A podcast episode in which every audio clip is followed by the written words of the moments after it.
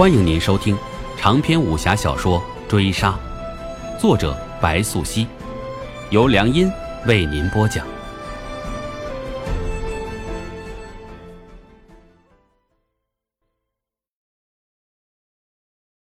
第三十一回，陈哲早年拜在青城派门下习武，剑法源自家传。他出身士族，无奈朝廷大兴科举。父辈官运不济，致使家道中落。还好祖上良田十数亩，不愁吃穿。他凭着一身武艺，浪迹江湖，为的就是能闯出一片天地。这年头，皇帝怠惰朝政，骄纵外戚权臣，贪腐严重，民间已有怨言。李林甫首当其冲，大刀门是京城第一榜，向来跋扈。年前纵容门徒强暴民女，打死一干平头百姓。这案子如今正悬着，上有朝臣欺瞒，下有贪官维护。陈哲接到密报，知晓大刀门门主以宝玉受贿李林甫，此玉价值连城，乃汉朝皇室陪葬之物。他潜伏大刀门数月，终得手宝玉，不想碰上了灵业，就要葬送此处。陈哲心存大义，临死还护着怀中宝玉，恨自己不能匡扶正义。想至此，热泪便顺着他的面颊掉下来。灵叶见那刀客狂妄，面有不屑，于是刀自他背后划过，缓慢的入骨的。灵叶善狩猎，一双剥皮去骨的手可谓灵巧。若有什么酷刑可使人彻底崩溃。要数凌迟，因此这逼供才出，那刀客已嚎啕大哭，回道：“大侠饶命啊！我们是大刀门的，大刀门可是京城第一帮，大侠放了我们，可是有好处的。”京城第一帮。灵叶闻言又问：“你们追他做甚？”他偷了门主敬奉给朝廷的宝物，我们是来讨回的。那刀客说着求饶，求灵叶放他们一条生路。接着，又听灵叶道：“讨回，讨回需要三十人手，持刀杀人。我看这京城第一帮，和响马也没什么分别了。”灵叶说罢，冷笑挂在脸上，下一刻刀起手落，直取首级。灵叶是知道的，杀人就要绝境。不留后患，否则日后麻烦必会上门。仇恨是这世上最可怕的东西，它与爱无分性质，不过正反两极。灵叶不曾经历爱与憎，不代表无知。与强权作对，等同找死。你脑袋被驴踢了吗？灵叶回过头，看陈哲还坐定原地。伤口的血已经开始凝固。你要杀要剐，动手便是。废话那么多。陈哲带着哭腔，不甘心。灵叶蹲身，将止血药自怀中摸出，严肃道：“你为何偷盗？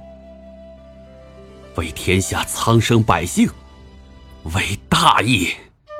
你没看到那帮狗官？”是仗势的畜生吗？大刀门的都该死！陈哲吼，面上写满悲愤。他太年轻了，年轻的不知道正面交锋强敌无疑为自杀行为。灵叶听得好笑，本来还想救他，如今也不想了，于是将药包塞进他手里，怜悯道：“你自己救自己吧。”陈哲迟疑。见了药包，心头一明。他想，也许灵叶不算好人，却也没有他想的那么坏。于是大喊道：“你，你给我站住！我要是没碰上你这个丧星，如今早就回到城里了。”你想多了吧？他们追上你，只是迟早的事。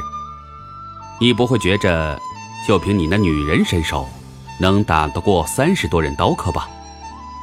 灵叶回过头，说罢，看向陈哲的眼，已带上轻蔑。陈哲士族出身，家传剑法，岂容人轻蔑？可惜他此番身陷危难，若放在平时，他必会冲上去揍灵叶的脸。无奈形势所迫，他也不得不放下身段，低声道：“我不能死在这里，京城的百姓还需要我，我不会给你添麻烦的，我保证。这，这宝玉，我已找到了下家，我身后有高人支招，只要进城，你只要送我进城。若留在这里，血腥味这么大，我活不过今晚的。”陈哲激动，生怕灵叶一个转身离开，将他留在此处。接着，他眼里的灵叶似乎叹了口气，那叹气很轻，轻的几乎让他难以辨别。而后，他看向灵叶，缓慢蹲下身来，给他包扎伤口。傍晚时，灵业策马进城，原道折返京城。他扛着不省人事的陈哲，伴随着宵禁的鼓声，一脚踏进了醉月楼。风月场，灵业是头次来，而今宵禁，他今夜注定要留宿此处了。陈少侠，迎门的小厮识罢陈哲，低吼出声，接着拉扯灵叶穿过侧院，找了个香闺放陈哲躺下。灵叶还未来得及落座，便有二人男子推门闯入，一人青衫老者，手中提着药箱，一看便是大夫。另一人须长吉凶，三十四五，走起路来赫赫生风，一看便是练家子。他失血过多，你们是杀出来的？那大夫撇过陈哲，望闻问切，寻向灵业。差不多。灵业答罢，给自己倒了一杯水。